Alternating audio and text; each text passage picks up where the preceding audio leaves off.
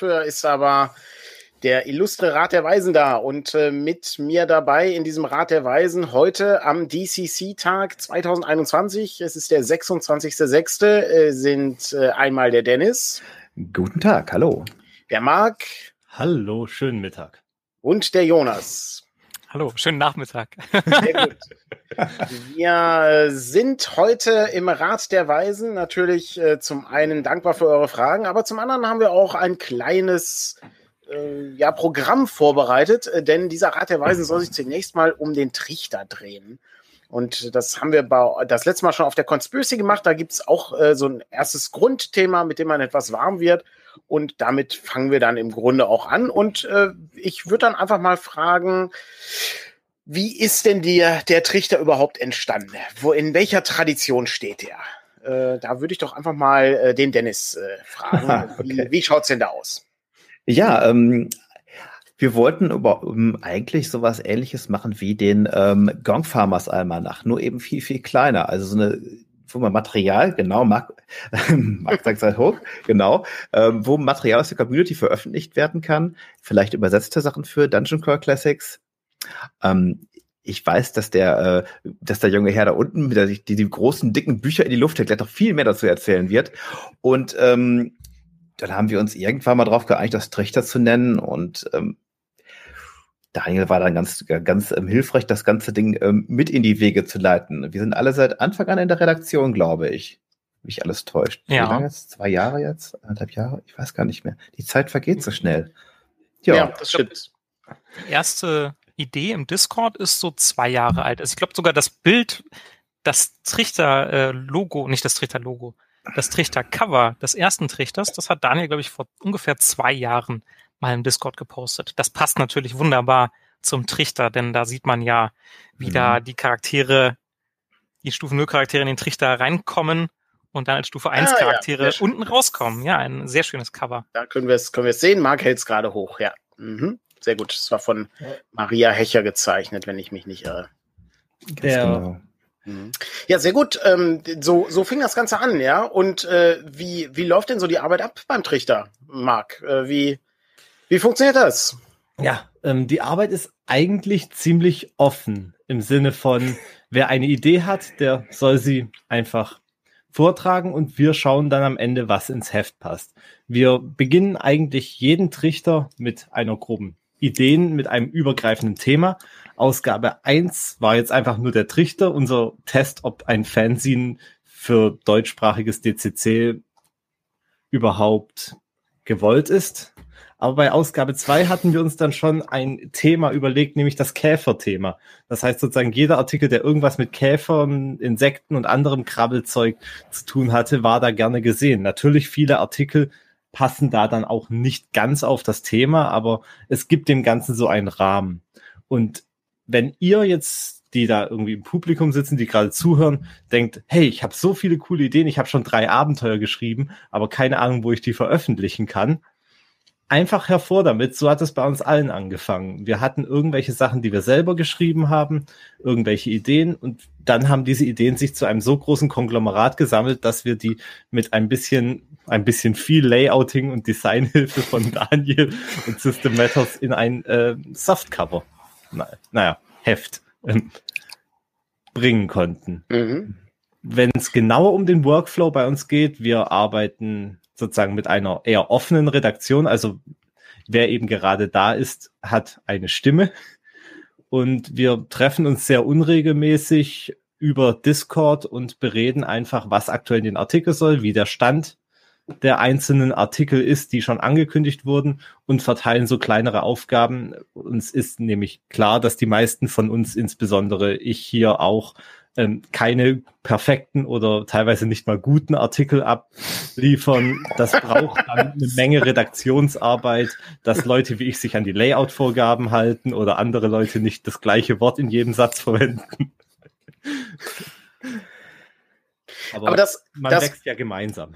Genau, das, das ist ja auch Teil des Konzeptes des Trichters. Ja, also ich vermute mal, äh, dass ähm, alle natürlich äh, interessiert daran sind, irgendwie zu schauen, was, was kann man denn noch schreiben, was kann man denn noch ausreizen, was gibt's noch nicht, ja. Und ähm, das war von Anfang an so ein Konzept, Jonas, oder?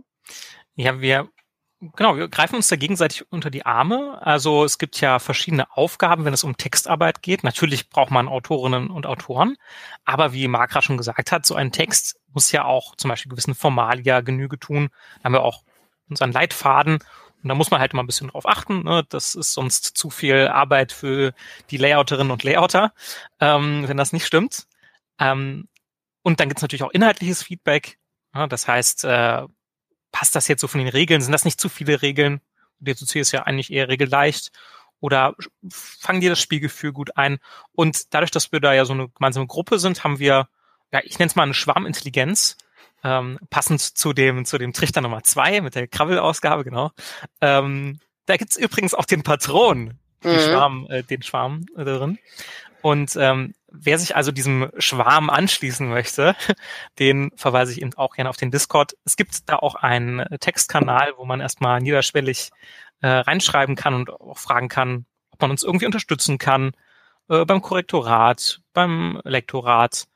Oder man hat eben eine kleine Idee. Man muss ja auch nicht direkt mit einem äh, zehnseitigen Artikel aufkreuzen. Ja? Ein einseitiger Artikel ist wunderbar.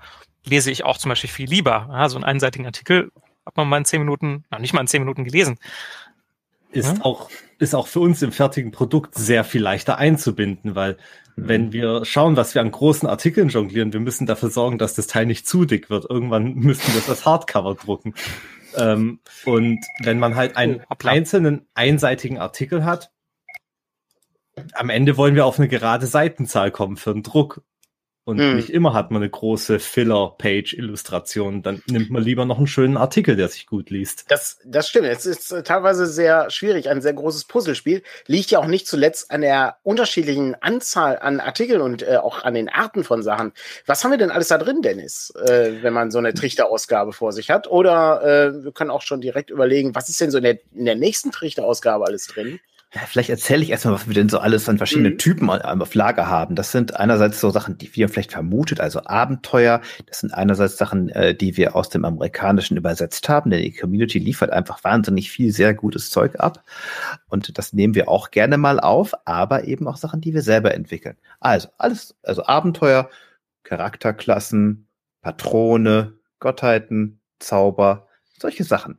Regelerweiterung. Wir haben auch den, äh, äh, den Rat der Weisen zuerst im äh, Trichter gehabt, wo nämlich die Regelfragen tatsächlich auch in jeder einzelnen Aufgabe beantwortet werden, die uns so unterkommen. Also überall in der Community, wo wir das sehen. Darüber hinaus, ähm, wir haben Musiktipps. Das ist eine sehr schöne ähm, äh, Kolumne von Frank. Also wir haben wiederkehrende Sachen, aber auch immer ein Hauptthema, was jetzt auch schon erwähnt worden ist. Ne? Ähm, im nächsten Trichter ist das Thema, das Thema die größeren, höheren, unerklärlichen Entitäten der höheren Mächte, die von manchen Gottheiten genannt werden oder Patrone, Dämonen von anderen. Das ist das große Ding im neuen Trichter. Genau. Mhm.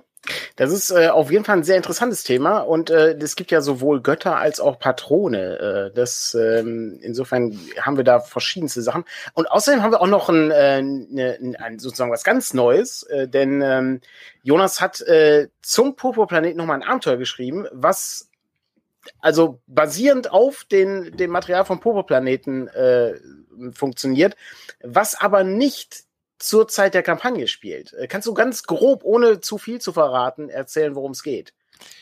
Ja, den Titel kann ich ja nennen und von da aus kann man sich ein bisschen denken, worum mhm. es geht. Der Titel heißt Invasion vom Popo-Planeten und es spielt in der Kampagnenwelt der Charaktere.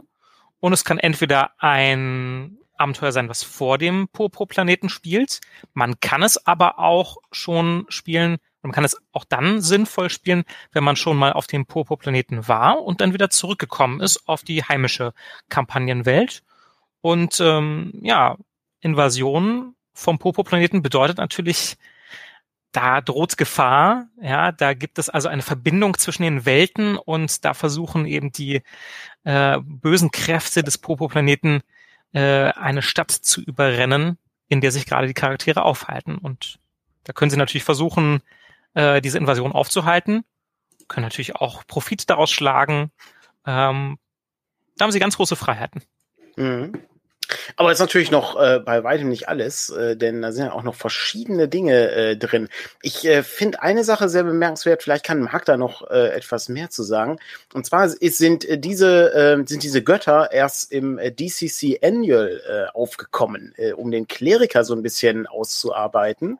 Ah, genau, das ist die schöne limitierte Ausgabe vom Annual, sehr schön. Was hat's denn damit auf sich? Da hat ja Tim zum Beispiel ein paar Sachen beigesteuert, auch schon in der Käferausgabe, meine ich. Oh ja. Ähm, Patrone sind ja in DCC sehr ausgearbeitet. Man hat eine Menge an Zaubern, die sie den Magiern noch geben, eigene Tabellen, die Invoke Patron Tabelle und so weiter. Aber die Gottheiten der Kleriker, die den, die, die Wesen, denen die Kleriker folgen, die waren im Grundregelwerk nur eine Liste an Namen mit ein paar Aspekten und einer Gesinnung. Mhm. Und das hat sich für sehr viele Leute sehr, sehr leer angefühlt. Und dann kam eben das DCC Annual. Zum DCC Annual muss man dazu sagen, DCC war ursprünglich nie geplant, als dass es eine Regelerweiterung kriegt. Aber die Macher von DCC, Goodman Games, haben sich schnell gedacht, wir könnten ja so ein jährliches Büchlein rausbringen, wo wir eben aus der Community und von unserer eigenen Redaktion Artikel sammeln, Erweiterungen sammeln und diese abdrucken. Wie schon im Vorwort hier drin steht, wurde das dann nie nötig, weil mit dem Gong Farmers Almanach, Crawl und anderen ähm, Regelerweiterungen so viel Fanmaterial kam, dass Goodman Games nie die Notwendigkeit gesehen hat, das Teil rauszubringen, bis ich glaube sechs oder sieben Jahre nach der Erstveröffentlichung von DCC.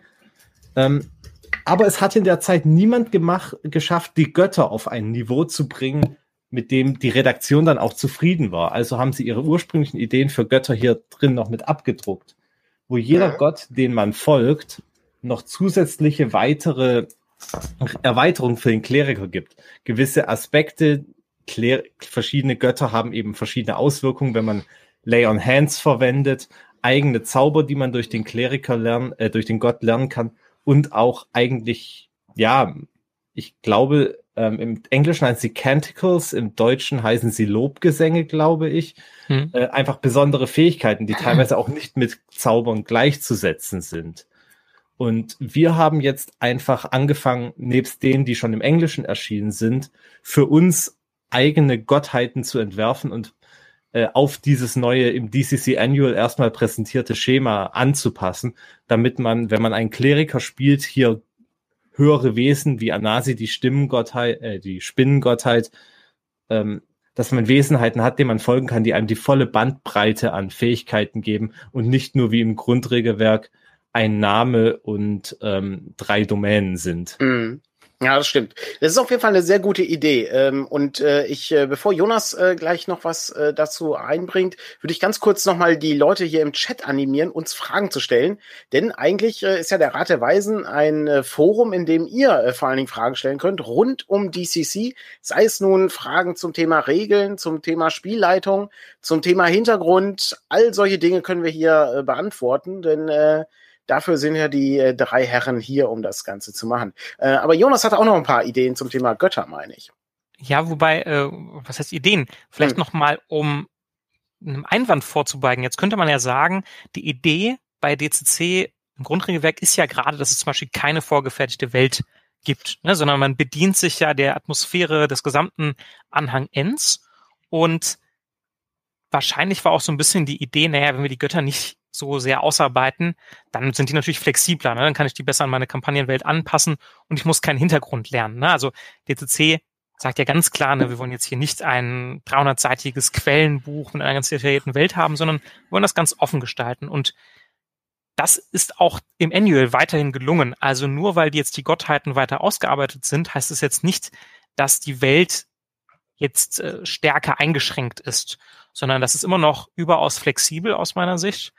Und äh, man kann diese Gottheiten trotzdem noch auf eine verschiedene Art und Weise deuten. Ich würde sogar sagen, dass das mit dem Annual noch mal besser funktioniert, beziehungsweise jetzt natürlich auch mit den Dingen, die wir im Trichter veröffentlichen, weil man auch nochmal stärker mitbekommt, naja, gibt ja chaotische, neutrale, rechtschaffene Gottheiten.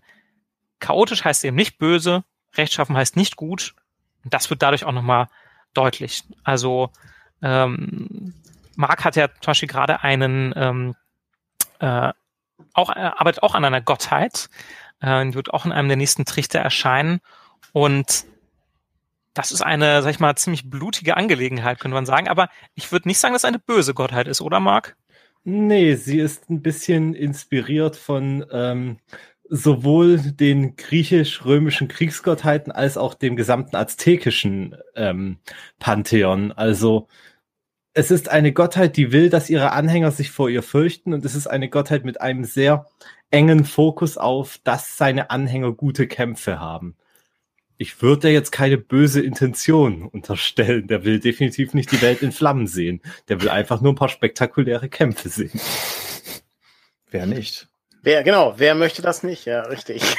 Wahrscheinlich können das äh, die Leute, die gerade im Turnier äh, waren, äh, bestätigen. Da gab es auch einige spektakuläre Kämpfe, wie ich hörte. Äh, aber dazu kommen wir erst gleich. Äh, ebenfalls gleich würde ich das aufgreifen weil wir da nämlich Tore äh, hier auch äh, hier kurz äh, im Interview haben äh, zum Thema der Trichter präsentiert. Das äh, würde ich dann also für, für gleich nochmal machen. Das äh, ist nochmal eine kleine Besonderheit.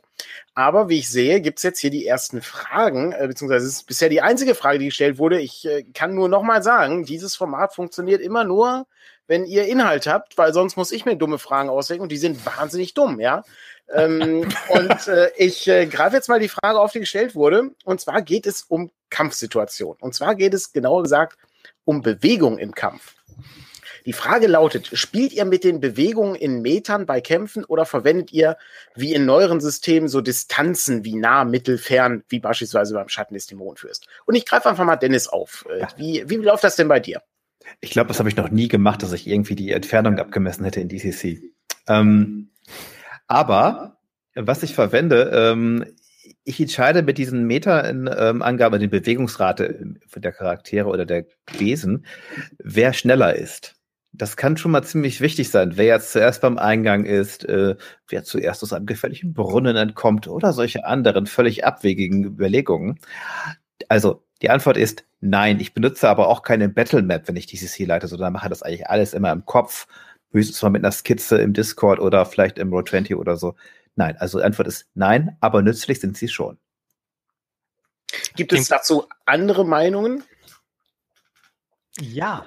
Ah, tatsächlich. Ja, dann, ja, ähm, äh, dann äh, Marc, äh, wie, wie schaut es denn bei dir aus? Ich nutze, wenn ich DCC einfach so leite, selten die Bewegungsreichweiten. Es interessiert mich nicht so sehr, wie ein, weit ein Charakter kommen kann. Es interessiert mich eher, ob wie sich der Raum im Spiel beschreibt. Es ist mir egal, ob der eine Charakter jetzt neun oder 8,5 oder 3,7 Meter weit weg steht.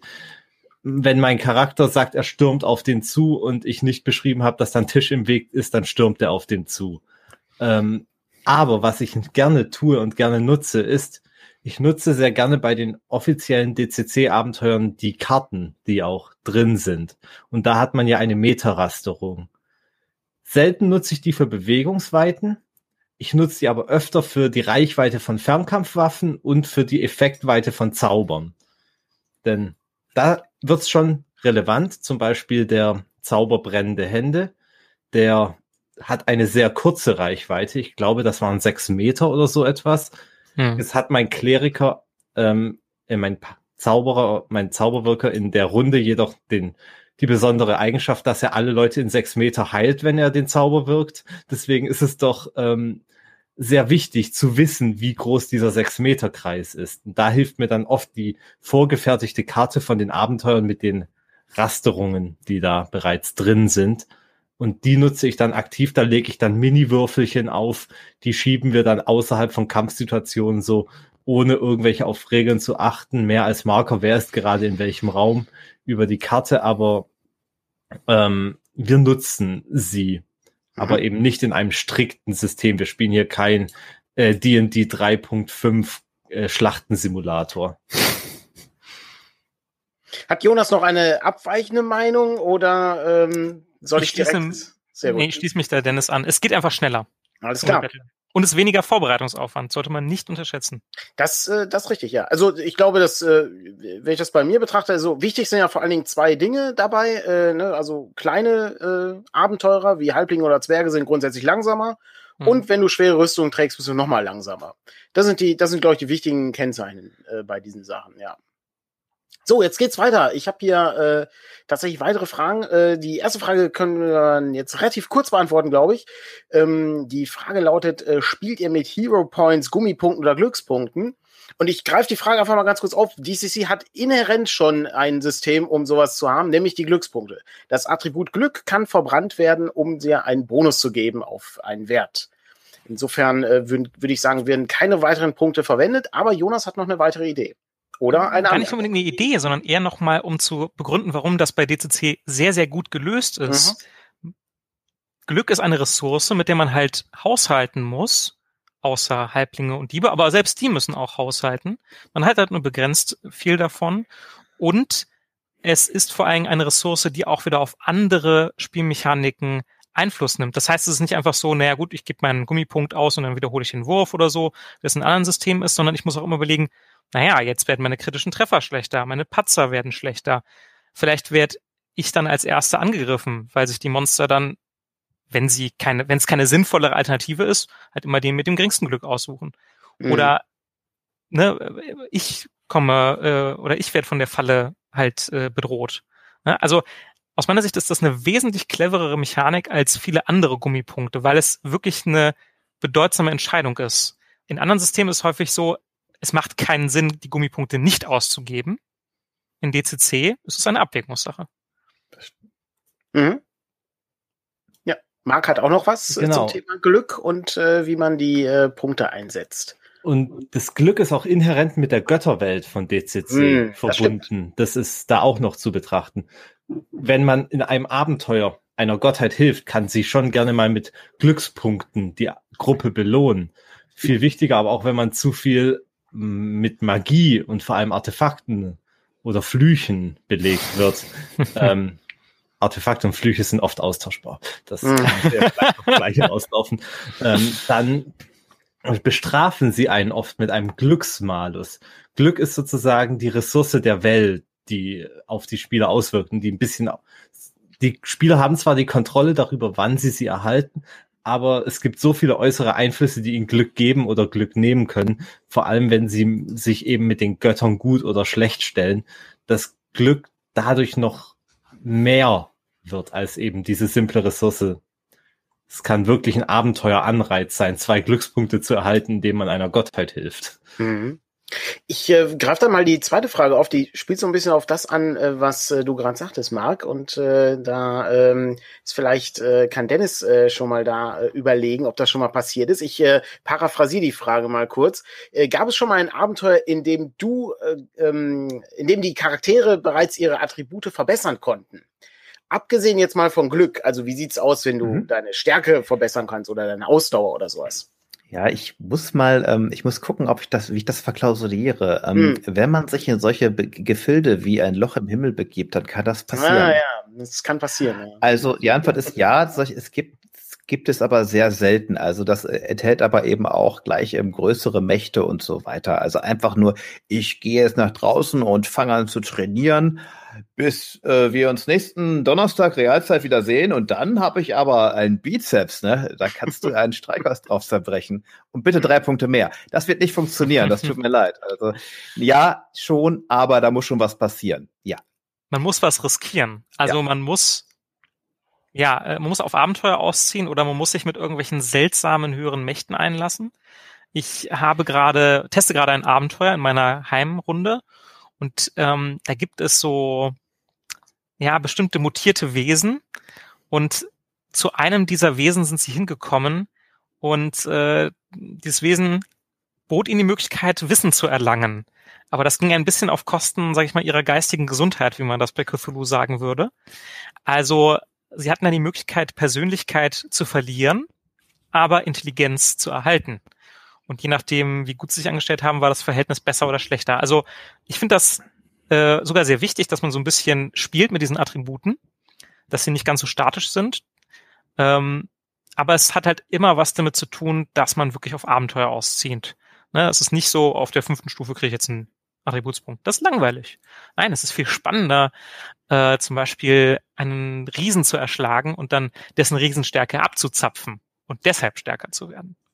Ja, indem man zum Beispiel sein Blut trinkt, wie wir das ja. in, in Your Hunter from the Future äh, erfahren haben.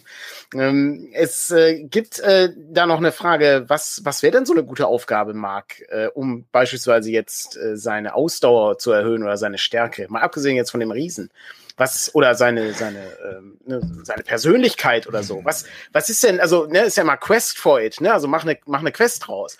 Was, was kann man denn da gut nutzen für? Also, was, was wäre eine tolle Aufgabe? Also es muss auf jeden Fall mehr sein als eine Trainingsmontage zu Eye of the Tiger. Ähm, Was? Es gibt natürlich immer das Konzept des mystischen Lehrmeisters, der Eremit, der auf dem schwerst zu erklimmenden Berg der Region mhm. wohnt und nur den begnadetsten und dedizier dediziertesten aller Kriegern bei ihrem Training hilft. Und ja, da könnte ich mir dann auch eine Trainingsmontage mit dem vorstellen, wenn man seine Gunst denn erworben hat. Aber meistens sind es übernatürliche Effekte. Meistens ist es ähm, ein mystischer Tempel, der all jenen, die ihre Fallen über, die die Fallen überstehen, irgendetwas gibt. Vielleicht nistet sich so ein Alien-Parasit im Kopf ein und gibt einem plus eins auf Intelligenz. Das ist schön, Aber ja. Da ist es einfach für mich, ähm, wenn ich als Spielleiter weiß, dass mein Charakter sich beschwert, oh, mein Magier hat nur Intelligenz 15, aber mit 16 würde ich ja viel besser zaubern können. Wenn ich das so semi außerhalb der Runde überhöre, dann streue ich einfach Gerüchte ein dass es irgendwo einen Arkan-Lehrmeister gibt oder dass es irgendwo einen Tempel gibt, der den Geiste noch schärfer machen kann. Die Nebeneffekte müssen ja erstmal nicht bekannt sein. Man kann sich das auch gerne vage halten und erstmal nur irgendwelche Gerüchte streuen, wenn die Spieler drüber reden, einfach die besten Vorschläge von denen übernehmen. Weil Spieler sagen außersehen immer irgendwas, was sie bereuen werden. ähm, ich ich habe jetzt keine konkreten Beispiele, weil die meisten meiner Runden eher im One-Shot-Format oder im, also mit, ja, Abenteuer zu Abenteuer und wenig dazwischen verlaufen. Aber ähm, bis auf einen Hexcrawl. Aber ja. deswegen ähm, kann ich da jetzt keine konkreten Beispiele nennen. Aber es gibt auch mehrere vorgefertigte Abenteuer, in denen das Quest for It Prinzip ähm, perfekt aufgegriffen wird. Jetzt nicht für Attributserhöhung, aber für mhm. Dinge wie das Wiederbeleben toter Charaktere. Mhm. Es ist äh, sehr gut. Ähm, wir haben ja noch weitere Fragen, aber ich, äh, wir können gerne noch äh, zwei, drei Sachen zum Thema äh, Attributserhöhungen äh, aufgreifen. Und äh, ich äh, weiß nicht, ob Dennis auch noch was hatte, aber Jonas hatte auf jeden Fall noch was. Jonas, bitte. Ja, wir haben bei den Blaupausen tatsächlich mal für die klassischen äh, D&D-Attribute, das heißt, die sind minimal anders als die DCC-Attribute, eine schöne Zufallstabelle gemacht mit genau solchen Quest for It Sachen. Also zum Beispiel ähm, Stärke deiner Konstitution. Ja, äh, wie kannst du das zum Beispiel machen? Ähm, finde den Jungbrunnen und trink aus ihm. Ja, also einfach mal bei den Blaupausen suchen, sechs W8 Wege ein Attribut zu erhöhen. Und das mit dem Lehrmeister, da gibt es auch eine schöne Film-Podcast-Episode von System Matters. Ähm, die, die Bronzekrieger. genau, die 18 Krieger aus Bronze waren es mal. Genau, da gibt es einen, tatsächlich einen Dungeon äh, am Anfang, das kann man so sagen, äh, in dem gezeigt wird, wie denn so Kampfmöche äh, zu ihren Fähigkeiten kommen. Und das kann man eins zu eins übernehmen in DCC, um zum Beispiel dem Kämpfer äh, bessere äh, waffenlosen Kampf zu geben oder auch anderen Charakteren besseren waffenlosen Kampf zu geben. Ja, ich äh, glaube, äh, Dennis, du kannst den äh, 18 Krieger aus Bronze auf Film auch, ne? Ja, äh, kennen und lieben, genau. Ja. Das ist ja wirklich schon eine, fast eine, eine spielmechanische Umsetzung dieses ganzen, äh, dieses ganzen äh, Konstruktes, hat mhm. äh, Jonas ganz schön gesagt. Ich würde sonst sagen, ähm, Götter können viel tun für einen Preis. Also No Pain, No Gain ist auch so ein Grundsatz für sowas. Also nicht nur bei Arnold damals in seinem alten Bodybuilding-Film, sondern eben auch äh, bei DCC. Klar kann man Attributspunkte immer wieder verlieren. Es gibt auch Möglichkeiten, da, sie wieder zu gewinnen. Aber es kostet immer was und nicht einfach, und ich würde es halt nie einfach beim Aufstieg machen. In diesem System kostet es alles Schmerzen und ist möglicherweise lebensgefährlich. Hm. Ähm, Götter, uralte Technologien, Tränke, das Blut von jungen Männern, in dem man Blut, mit dem man badet, solche Sachen. Man dachte sich damit manchmal Feinde. Das kann passieren. Das würde ich einfach mal so ganz grob zusammenfassen. Mhm. Es gibt äh, zwei Dinge. Äh, zum einen äh, etwas Technisches. Patrick muss gleich die Fragen einblenden für mich, da ich äh, die untere Frage von Marco jetzt nicht mehr lesen kann. Ähm, da ging es um das Bergen von Charakteren. Das ist eine Frage, die wir relativ rasch beantworten können, denke ich. Das äh, zweite ist nochmal zu den Attributen ganz kurz ich finde, ähm, die Attributssteigerung, also gerade für alle Leute, die jetzt Angst haben, sich irgendwie mit den Göttern anzulegen, um äh, ihr Glück zu steigern, ja, keine Angst. Die Boni für die Attribute sind ja nicht so wie bei D&D 5 beispielsweise, dass du irgendwie plus, äh, plus vier bekommst auf den Wurf oder so.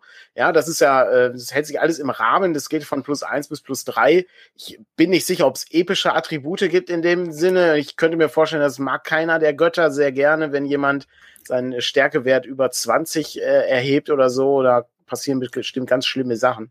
Gibt's ja. bei Mutant Crawl Classics, wenn Stimmt. er mal rein. Da gibt's, da gibt's Varianten. Da ja. geht das richtig hoch. Ja, Ähm. das stimmt. Sehr gut. Äh, So, ich hoffe, Patrick kann mir jetzt äh, hier technisch helfen und die Frage von Marco einmal kurz reinwerfen. Die Frage lautet, kann man einen verstorbenen Stufe 0 Charakter in, beispielsweise in einem Trichter, wo, also die können ja auch in sonstigen Abenteuern auftauchen, aber in einem Trichter beispielsweise, mit Körperbergen äh, gegebenenfalls wiederbeleben? Oder funktioniert das erst ab Stufe 1 aufwärts? Relativ kurz, Ma äh, Jonas, wie läuft das? Das kann man nur ab Stufe 1. Perfekt. Das war's schon. Ähm, und dann können wir direkt die nächste Frage aufgreifen, die mir wieder Patrick einblenden muss.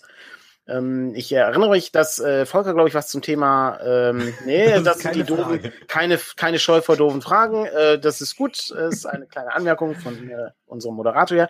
Aber die äh, Frage von äh, Volker ist ganz interessant. Äh, da kann ich gleich was zu sagen. Äh, aber ich höre mir erstmal an, was der Rat der Weisen dazu sagt. Gibt es eigentlich Abenteuer, in denen Sprachen eine Rolle spielen, benutzt, äh, beziehungsweise benutzt ihr die Regeln für Sprachen? Wie sieht's denn da aus, äh, Dennis, mit den Sprachen? Ja, ähm, selten, ehrlich gesagt. Was ganz inter- es hat einen bestimmten Grund bei Dungeon Crawl Classics, denn die Abenteuer verwenden ja keine Standardmonster, die bei Goodman Games erschienen sind. Hinten drin stehen so 80 Prozent der Fragen für Standardmonster. Also der Sprachen für Standardmonster, sorry. Und Mhm. das schließt schon mal aus, dass die so viel Sinn machen in den Kaufabenteuern aus dem Verlag. Aber ich habe schon öfter Gelegenheiten gehabt, wo die Gesinnungssprachen oder die Elementarsprachen eine Rolle gespielt haben. Das Ah, auf schön. jeden Fall. Sehr gut. Wie sieht's bei dir aus, Marc? Ja, ähm, ich nutze die Regeln. Ich lasse auch immer gerne auf die Tabellen würfeln. Bedenket, Magier würfeln zweimal pro Intelligenzbonus. Und ich hatte schon sehr viele Situationen, in denen diese Sprachen hilfreich waren. Also wenn zum Beispiel jetzt der Charakter die Sprache der Goblins spricht, was auch immer Goblins sein soll, und ich ähnlich goblinische Wesen im Abenteuer habe, dann können die sich vielleicht mit Händen und Füßen in einem starken Dialekt verständigen. Das kann man dann schon so machen, weil es gibt ja selbst, ich meine, selbst im Deutschen, ich komme aus dem Süden, ich kann teilweise, wenn ich Dialekt rede, verstehen mich viele nicht und andersherum. Ähm, Aber andersrum versteht man vielleicht auch ein bisschen Niederländisch, zumindest im Lesen. genau. Nicht, nicht wenn man es hört, aber wenn man es Und wenn man, liest. wenn man diese Sprachen so offen interpretiert, wird das ähm, sehr lustig. Und für Magier, die so ziemlich jeden Schmarrn sprechen können, kann es sehr witzig sein, was für Sprachen sie denn sprechen. Also bei mir hat sich der Running Gag etabliert, dass jeder zweite Magier in meinen Runden irgendwann die Sprache der Pferde erwirbt. Und wenn du eine Person hast, die mit Pferde re Pferden reden kann, Stimmt. ähm, Das ist Ja. richtig, ja. hey, Ganz klassisch, ganz klassische Gandalf-Fertigkeit. Äh, der kann mit Schattenfell reden. Dem Das macht total. Sinn, das ist mir noch Ja. nie aufgefallen. Ja, Aber, äh, vielleicht zu Dennis möchte ich Mhm. noch eine Sache ergänzen. Es gibt durchaus manchmal in den äh, offiziellen Goodman Games Abenteuern Angaben dazu, auch wenn das jetzt fremde Wesen sind, dass die aber diese und jene Sprachen sprechen. Also ähm, ne, vielleicht sind das nicht unbedingt Höhlenmenschen, aber so Humanoide, die in Höhlen wohnen, dann äh, wird da auch gesagt, ja, wenn die Höhlenmenschensprache äh, sprechen, dann geht das auch. Also ähm, ich finde das auch ganz interessant, weil das ja nochmal Möglichkeiten zum, zum Rollenspiel, zum Ausspielen der Charaktere bietet. Und es macht natürlich auch den, ähm, den Zauber Magie, äh, Quatsch, Sprachenverstehen nochmal wichtiger, wenn Genau. man das auch im, äh, ins Spiel einbringt. das stimmt. Und, Und nichts freut Mhm. den Zwerg mehr, wie wenn er der Einzige ist, der kein Elfisch redet. ähm, Das ist, eine, das ist eine sehr gute Überleitung, ähm, denn wir spielen gerade äh, dieses Abenteuer, The Queen of Elfland Sun von Mhm. Michael Curtis. Und da hat man es mit Elfen zu tun, wie der Titel schon äh, erahnen lässt. Und tatsächlich ist die, äh, die Fähigkeit, Elfisch zu sprechen, eine ziemlich wichtige in dem Abenteuer. Mhm. Und das ist ziemlich interessant. Also ich, wir sind noch nicht durch, aber da wird es mit Sicherheit noch mal eine Abenteuerforschen-Folge zu geben, weil da echt sehr interessante Aspekte aufgegriffen werden. Aber wir müssen etwas vorwärts machen. Äh, wir haben Eine- wahnsinnig viele Fragen hier. Äh, Marc hat jetzt noch was. Äh, Eine ganz Anmerkung. kurz nur. Bedenkt wirklich, es lohnt sich auch die Sprache der Adler zu lernen, denn Ah. wenn ihr ein unbesiegbares Huhn aus Trichter 1 So- habt, könnt ihr Mhm. damit kommunizieren. Zum Beispiel, ja. Sehr wichtig. Sehr gut. Okay, nächste Frage, die wir haben. Ähm, wenn wir Fallen für unsere Dungeon bauen, wie geht, der, wie geht man da vor? Gibt es eine Art Punktesystem für Fallen? Äh, und sie sollten ja nicht zu stark für die Spieler sein. Da würde ich sagen, der letzte Satz bin ich nicht ganz sicher. Aber gute Fallendesign ist äh, wirklich sehr schwierig. Und ich erinnere mich, da gab es schon den ein oder anderen Podcast zu, den wir gemacht haben. Äh, was ist denn so eine, so eine Grundidee bei einer guten Falle? Äh, wer möchte sich da gerne zu äußern? Das, äh, sowohl Dennis als auch Jonas sind dran. Dann äh, würde ich jetzt einfach mal äh, Dennis nochmal aufgreifen und dann kann Ah. Jonas gleich äh, nochmal nachsetzen. Ich versuche es mal knapp zu machen, damit Ja. Jonas noch was sagen kann. Okay, also eine gute Falle sollte ähm, nicht unfair sein. Also sollte vor allem verhinderbar sein. Also eine Falle, die man reintippt, ohne sie zu sehen zu können, riechen zu können, vorsichtig, durch vorsichtiges Vorgehen irgendwie sich retten zu können, ist eine blöde und unfaire und gemeine Falle. Und die ist dann, kann dann mittelstark oder sonst was sein, ist es unfair, ist es unfair und es nervt. Das ist immer sehr demotivierend. Das heißt also, eine Falle sollte mit, mit, mit klugem Vorgehen vielleicht nicht automatisch ausgeschaltet werden können, aber man sollte damit Leib und Leben rauskommen oder an die Beute kommen. Klugheit sollte immer gut sein. Es sollte eine Gefahr bestehen. Man, man sollte, äh, man, und es sollte halt logisch zu erklären sein, wie man dahinter kommt. Durch Zufall eine Falle ähm, irgendwie auszuschalten oder zu umgehen, ist zwar nett, aber sie, ähm, den Erbauer auszutricksen oder ihn äh, oder einfach klüger oder hinterlistiger zu sein, ist noch viel besser. Mhm. dazu. Also ich würde da nicht unbedingt ein Punktesystem anwenden, weil es daran verfängt das nicht, ehrlich gesagt.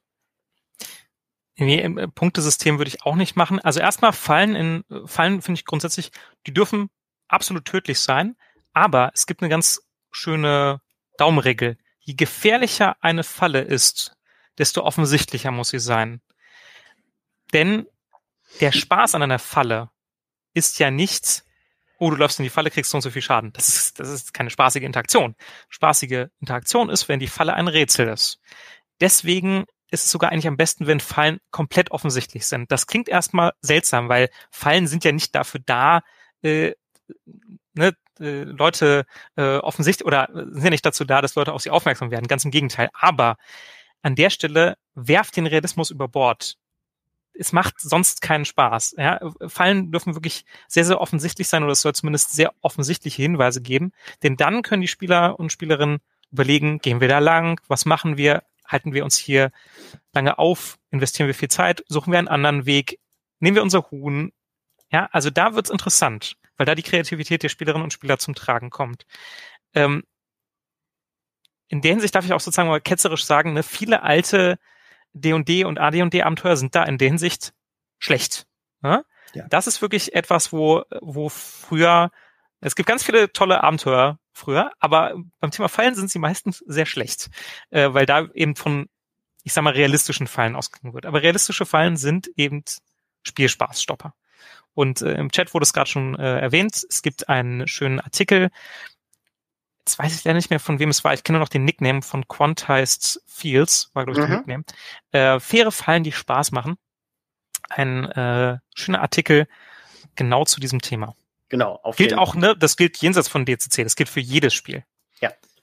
ist ja auch auf den, auf den Blaupausen zu finden. Und da gibt's auch noch mal dann 20 interessante Fallen. Genau. Und äh, Marc hat auch noch äh, was zum Thema Fallen.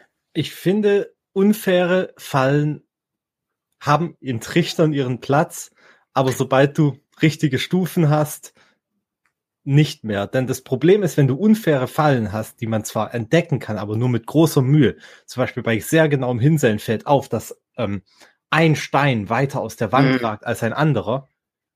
Wenn du solche Fallen regelmäßig einbaust, ja, jede davon ist durch ein sehr gründliches Betrachten des Raumes ähm, bemerkbar. Aber das bremst den Spielfluss für jeden zukünftigen Raum, den die Gruppe betreten wird, so dermaßen aus, dass es sich nicht lohnt.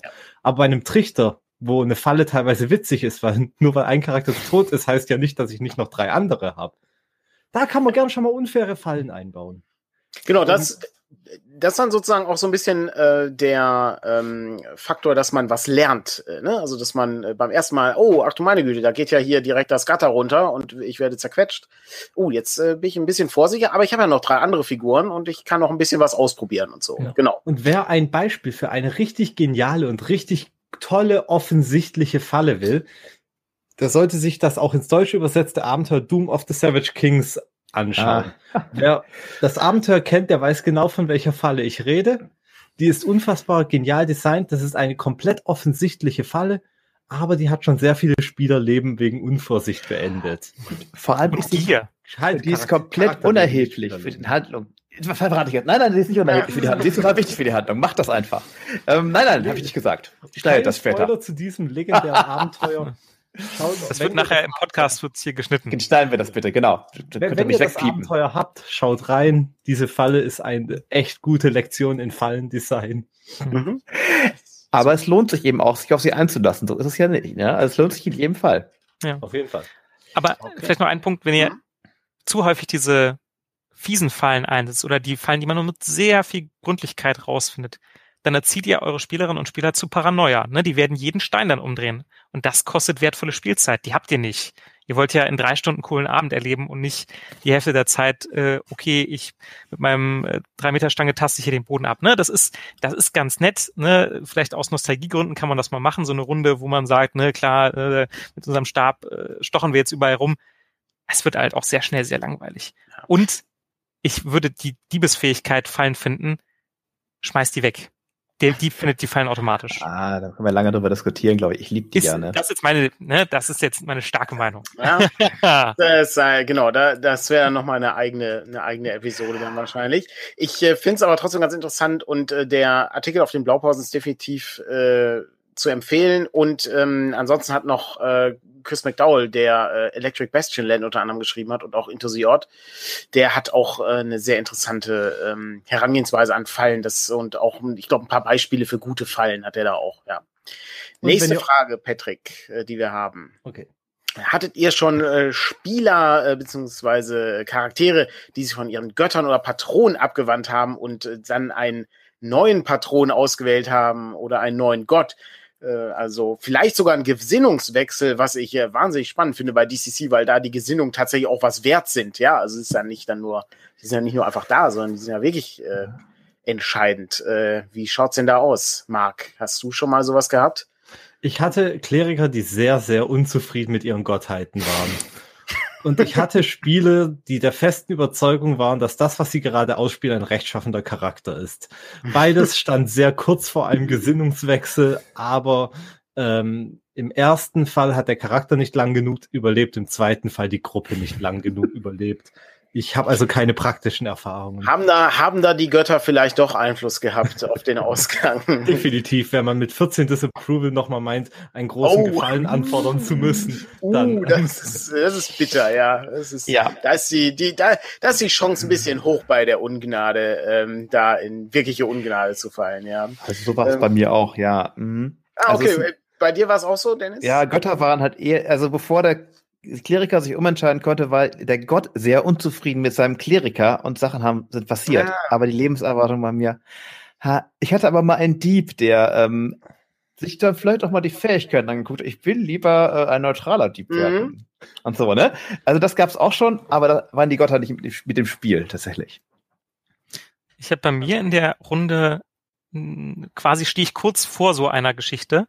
Und zwar hat ein Elf, hat noch keinen Pakt mit einem Patron, aber hat eigentlich schon äh, einen Patron sich ausgesucht, weil er auch gezielt angesprochen wurde von diesem Wesen. Und das ist, das ist eine Gottheit. Das ist genau die Gottheit äh, der Klerikerin oder des Klerikers aus der Runde. Und äh, diese Elfe hat jetzt aber ein übernatürliches Wesen getroffen und möchte lieber mit dem einen Pakt machen. Und äh, das findet natürlich der Gott nicht so toll. Ähm, und in Zukunft wird zum Beispiel die, der Kleriker es schwieriger haben, wenn er äh, diese, äh, diese Elfe heilen möchte. Mhm. Beziehungsweise wird es dann immer Ungnade geben. Und dann gibt's noch nochmal so einen gruppeninternen Konflikt. Bin ich mal gespannt, wie das läuft.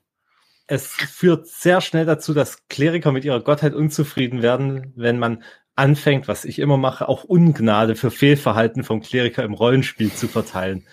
Wir hatten ein sehr magiehassenden Gott und immer wenn er versucht hat, einen Magier zu heilen, hat der Kleriker sofort einen Punkt Ungnade bekommen. Der Zauber ging zwar durch, aber der Punkt Ungnade hat ihn sehr schnell sehr genervt von seiner Gottheit gestimmt. Da gibt es auch in unserer Gruppe äh, eine gewisse Feinheit, äh, wo man sich dann entschließt, wenn der Kleriker rechtschaffend ist, äh, dass man vielleicht keine chaotische Person spielt, weil ja dann die Heilung ähm, sehr marginal ist. Ähm, und äh, der Kleriker macht das dann auch nicht so gerne, weil das kostet ja dann eben Ungnade. Haben wir noch weitere Fragen und äh, gibt es vielleicht noch weitere Fragen aus dem Chat? Insofern, wir haben noch ein bisschen Zeit. Noch könnt ihr Fragen stellen und nachher können wir dann weiterschauen. Ich äh, habe hier noch eine gute Frage und zwar lautet die Frage, kann man alte AD&D Second Edition Abenteuer und ich mache mal jetzt hier Klammer auf, das gilt mit Sicherheit auch für die ganz alten AD&D Sachen und das geht auch für noch andere Systeme.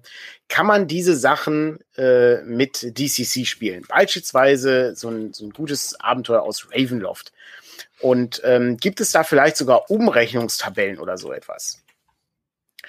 Wer möchte sich mit dieser Frage als erstes beschäftigen?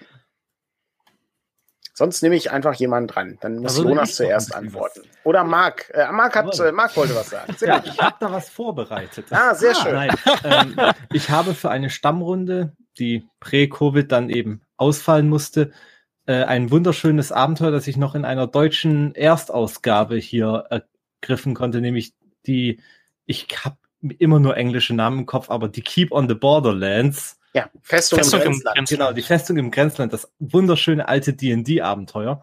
Und ich habe da keine Umrechnungstabellen verwenden. Klar, das ist einfach absteigende Armor Class statt aufsteigender. Ähm, aber was ich einfach gemacht habe, ist, ich habe mir das Abenteuer angeschaut, ich habe mir das Setting angeschaut und ich bin einfach überall nochmal mit dem DCC Gonzo-Filter drüber und habe einfach alle Monster durch ähnliche Monster aus dem Grundregelwerk in meiner eigenen Vorstellung.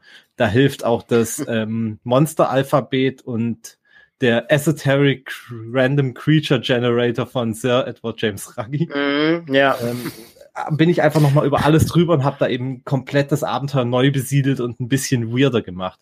Der größte Umrechnungsfaktor, den man sich bedenken muss, ist, ähm, ein Stufe 1 DCC-Charakter ist in dem, was er machen kann, sehr viel mächtiger als ein Stufe 1 D&D-Charakter, aber er kann im Zweifel nicht mehr einstecken als ein D Stufe 1 hm. D&D-Charakter. Das heißt, man muss ein bisschen die Encounter daran anpassen, dass die Gruppe zwar nicht zäh ist, aber ein sehr viel größeres Potenzial zur Konfliktlösung hat, auch ähm, nennen wir es mal nicht durch Kampf. Mhm. Also man ähm, kann grob sagen, ein DCC-Charakter ist doppelt so mächtig. Also, ne, deswegen, DCC hat ja nur zehn Stufen. Ich würde sogar sagen, äh, wahrscheinlich ist es sogar noch mächtiger von dem, was sie raushauen können. Halt nicht so viel, was sie einstecken können. Aber ein Stufe 10 Charakter äh, in DCC entspricht quasi im AD&D Stufe 20 Charakter so grob. Genau. Mhm. Man kann ja nochmal den, den, den Statblock sich quasi angucken. Wir haben bei DCC erstmal die Initiative. Die haben wir bei äh, alten D&D nicht. Im Zweifel nehmt ihr einfach den Trefferwürfel oder nehmt null. Ähm, dann haben wir die Angriffswürfe. Jetzt gibt's ja immer schön bei AD und D2 und davor den Taco, ne? aber da gibt's ja auch Umrechnungstabellen. Also äh, ich glaube, was war das nochmal? Ähm, 19 ist ja quasi ein plus 0 ne? und 18 ist plus 1, also immer äh, quasi 20 minus den Taco, dann habt ihr den Angriffswurf. Ähm, was haben wir noch? Rüstungsklasse ist dann die aufsteigende Rüstungsklasse, Trefferwürfe bleibt gleich. Bewegung muss man halt einen Meter umrechnen im Deutschen, aber das kriegt man auch noch hin. Dann haben wir noch die Rettungswürfe, die sind auch ein bisschen anders. Da haben wir ja bei altem D&D äh, hier äh, Gift, da haben wir Odem ähm, und dann haben wir die ganzen äh, gegen Zauber. Nehmt im Zweifel einfach die alten, ja, das, das passt auch. Äh, oder nehmt einfach wieder gleich den Trefferwürfel als Bonus. Das ist natürlich dann nicht ganz akkurat, aber so grob über den Daumen gepeilt. Es geht ja vielleicht jetzt nicht darum, Stunden, das sowieso nicht, aber ne, wollt keine Stunde davor rein investieren, sondern ihr wollt schnell am Tisch konvertieren. Dann würde ich immer den Trefferwürfel so als, als Modifikator äh, nehmen im Zweifel.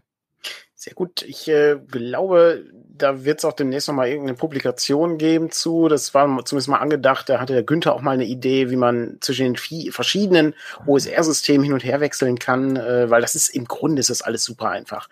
Mit Blick auf die Uhr und äh, mit äh, Blick auf den Chat äh, sagt mir Patrick, wir haben noch drei Fragen. Wir haben drei Mitglieder des Rats der Weisen. Das heißt, die erste Frage geht jetzt an Dennis und dann gucken wir mal, was die Antworten sind. Wie lautet die erste Frage? Die erste Frage lautet, der Beruf aus dem Trichter bildet die Grundlage für Fertigkeiten bei DCC. Bildet ihr auch Fertigkeiten aus, Hinter aus Hintergründen, wenn man äh, mit Charakteren auf höheren Stufen einsteigt, wie zum Beispiel das äh, bei äh, 13th Age äh, genau der Fall ist? Äh, wie, wie sieht's denn, wie sieht's denn da aus mit äh, Fertigkeiten bei DCC? Mhm. Prinzipiell schon, nur ähm, sterben die immer so schnell bei mir. Also die Lebenserwartung ist irgendwie echt scheiße. Entschuldigung. Für, den, für, für ein fortgeschrittenes Berufsleben. Und die haben ja auch keine Zeit für sowas, ne? Die sind ja okay. Abenteurer. Aber prinzipiell würde ich mir dem nicht verschließen, ehrlich gesagt. Wenn ich mal einen Zeitsprung habe, vielleicht mal ein paar Jahre in einem Abenteuer, warum sollen die dann keine neuen Fähigkeiten erlernen? Klar, sicher doch. Warum nicht? Ja, zweiter Beruf. Und ansonsten gibt's ja die ganz einfache Regel, ne? Alles, was du kannst, äh, ist, ein, äh, ist dein Aktionswürfel. Alles, was du nicht kannst, ist ein W10. Ne? Also du kannst auch versuchen, als äh, Nicht-Schreiner anzufangen, Möbel zu bauen. Die werden halt nur nicht so toll werden. Man kann ja auch sagen, dass im Laufe der Zeit dann der Würfel da steigt. Dann das hat der Charakter genau, halt ein paar dann geschreinert, dann wird es halt ein W12 genau. und irgendwann ist er wie ein, wie ein richtiger, vollwertiger Schreiner. Ja gut, die nächste, die nächste Frage geht an Marc. Äh, sorry, wir müssen die Zeit, bitte, die Zeit, bitte. die Zeit, die Zeit. Die nächste Frage geht an Marc äh, wird es hier im Twitch äh, die, oh, das ist schlecht, die Frage geht an Jonas. Jonas äh, muss die Frage beantworten. Wir haben, wir haben im Twitch-Kanal, haben wir vor einiger Zeit einen äh, Hexcrawl gebaut äh, mit äh, Dennis und Jonas. Und die Frage ist, wird es diesen, diesen gesammelten Hexcrawl irgendwann mal als Publikation geben, in welcher Form auch immer? Äh, ja, aber ich kann noch nicht versprechen, wann das der Fall ist. Ich werde jetzt ja ab Donnerstag den Popo-Planeten leiten, hier auch auf Twitch bei System Matters und werde natürlich die Dinge da aufgreifen, äh, die wir da auch schön gebastelt haben. Mhm. Äh, vielleicht nicht genau in der Form, aber in der Hinsicht äh, oder allein deswegen werde ich sie schon für mich mal aufschreiben. Und äh, ich plane das dann irgendwann mal zur Verfügung zu stellen. Aber äh, bitte hab Verständnis, das kann auch noch, äh, kann auch ein bisschen dauern. Es hat leider keine hohe Priorität gerade. Und äh, die Ausarbeitung von Erdmännchen braucht hohe, äh, also braucht auch eine gewisse Zeit. Ja, das war nämlich Teil dieses äh, Workshops. Also ich habe ihn vorhin nämlich noch mal gesehen. Und da äh, sagte Dennis noch, wir brauchen mehr Erdmännchen in der Hinsicht. Weiterhin ist das so, ja. Das, ja, Erdmännchen-Level ist zu niedrig, ja. Ähm, die letzte Frage geht jetzt an Marc. Und die Frage lautet: Habt ihr Tipps für kurze Abenteuer, die sich an, die sich an einem Abend spielen lassen? Jetzt mal von Trichtern und von Aufstieg des Chaos abgesehen, denn hm. Aufstieg des Chaos ist eine ganze Sammlung mit so kurzen Abenteuern. Das äh, macht die Frage wirklich äh, etwas komplizierter, aber ich bin mir sicher, Marc äh, Klar.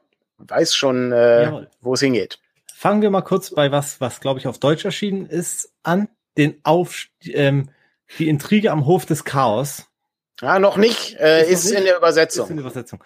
Intrigue at the Court of Chaos. Sehr gut. Ist ein großartiges Abenteuer, das an einem Abend spielbar ist. Dann, wenn wir zu fangemachten Abenteuern gehen, kann ich eines der verrücktesten Abenteuer aller Zeit von Claytonian JP, The Wizardrium of Calabraxis, empfehlen. Mhm. Ähm, ansonsten lohnt sich immer wieder ein Blick in die ähm, zum Free RPG Day veröffentlichten Hefte von Goodman Games und die ähm, Program Guides Mhm. Da sind meistens One-Shot-fähige Abenteuer drin. Da will mir jetzt kein Name einfallen.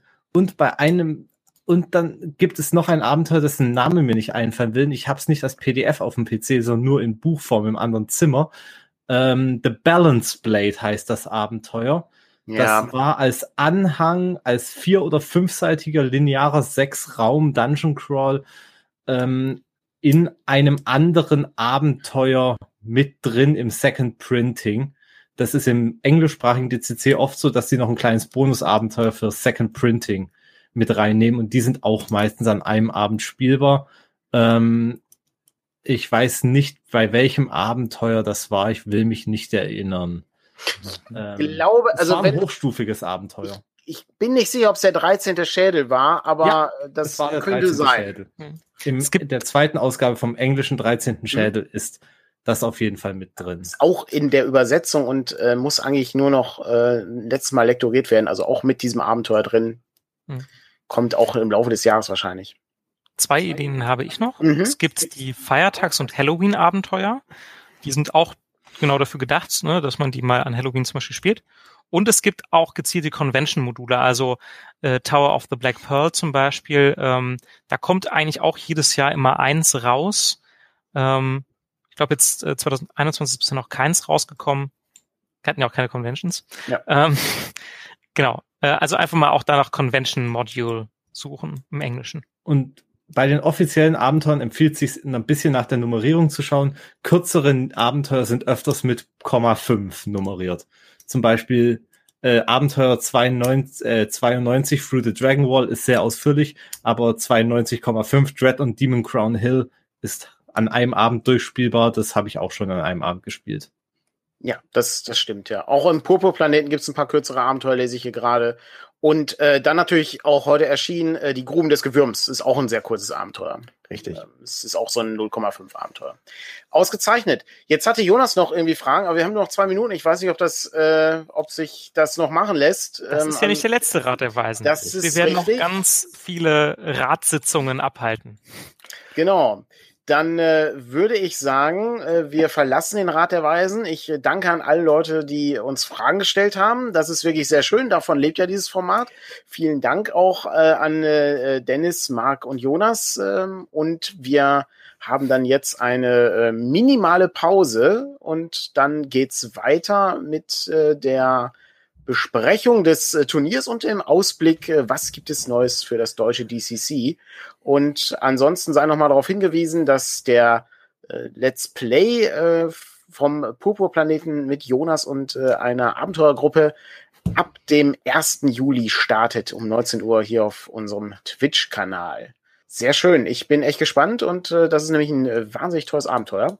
Und dann sehen wir äh, Dennis gleich nochmal wieder und äh, Jonas sehen wir gleich auch nochmal wieder. Und dann machen wir jetzt ein ganz kurzes Päuschen und dann sind wir wieder da. Vielen Dank und äh, bis zum nächsten Mal.